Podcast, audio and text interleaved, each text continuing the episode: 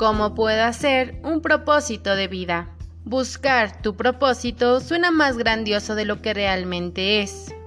Intentar encontrar la vocación perfecta a la que dedicar el resto de tu vida puede llevar a engaño. Puede generar ansiedad y parálisis por análisis. El objetivo es identificar un punto de partida sabiendo que irá cambiando con el tiempo.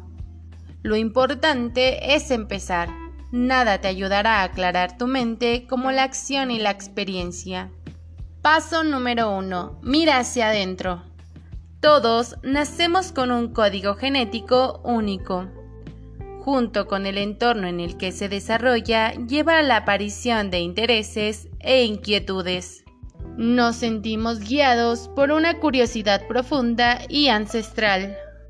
Reconecta con el pasado. ¿Qué cosas disfrutabas más de pequeño y podías hacer de manera incansable? ¿Qué te hace feliz en tu vida ¿Cómo puedes ayudar a otros a sentir lo mismo que tú? ¿Qué te preocupa de la situación del mundo? ¿Qué problemas crees que enfrentarán las futuras generaciones? ¿Qué te motiva? ¿Qué te da energía? Revisa tus respuestas e identifica ideas comunes, patrones que se repiten. Vamos a llamar a cada uno de ellos intereses.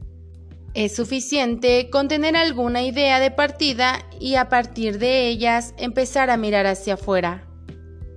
Paso número 2. Mira hacia afuera. Tus respuestas a las preguntas del paso 1 son indicadores, pistas de hacia dónde apuntan tus gustos y talentos. Para cada uno de los intereses identificados, piensa cómo podrían ayudar a los demás, qué problemas podrías resolver o dicho de otro modo, ¿quién estaría dispuesto a pagar? No esperes terminar este ejercicio con una idea clara y un propósito totalmente conformado.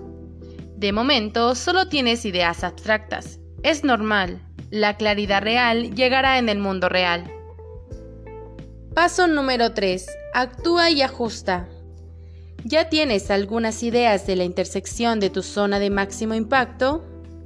No dejan de ser ideas en tu cabeza. El choque con la realidad les dará forma y claridad. Interactuar con el mundo a partir de tus ideas iniciales te ayudará a cristalizarlo.